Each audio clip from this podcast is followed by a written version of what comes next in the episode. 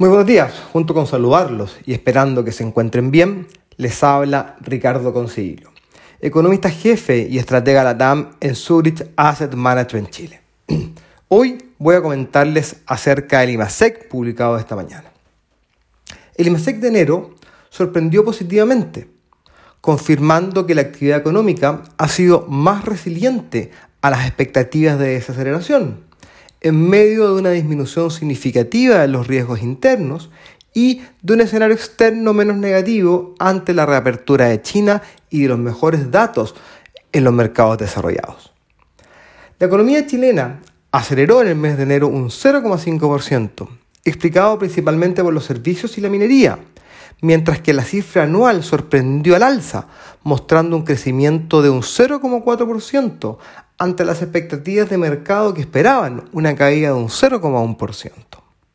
Lo anterior nos podría estar diciendo que el crecimiento económico no será tan negativo como el mercado espera este año y que podría estar más cerca a la parte baja del rango de crecimiento para 2023 que publicó el Banco Central en su último informe de política monetaria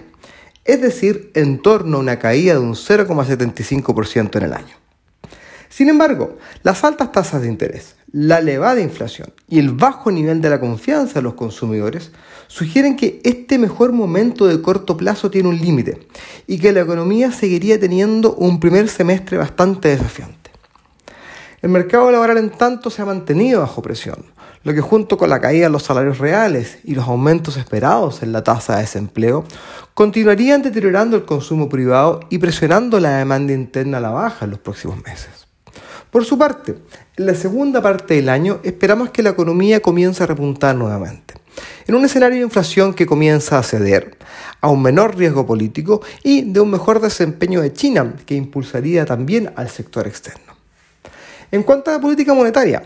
la cifra del IMASEC conocida el día de hoy hará que el Banco Central se mantenga cauteloso en sus próximas reuniones de política, ya que las presiones sobre la inflación subyacente se mantendrían en un contexto de esta economía que está siendo más resiliente. Con estos, los recortes de tasa podrían retrasarse para el segundo semestre de este año. Esperamos que este comentario haya sido de su interés y recuerden que pueden encontrar toda la información acerca de estos productos y fondos, así como acceder a nuestra plataforma de inversiones digital en nuestro sitio web zurich.cl. Muchas gracias y que tengan una muy buena semana.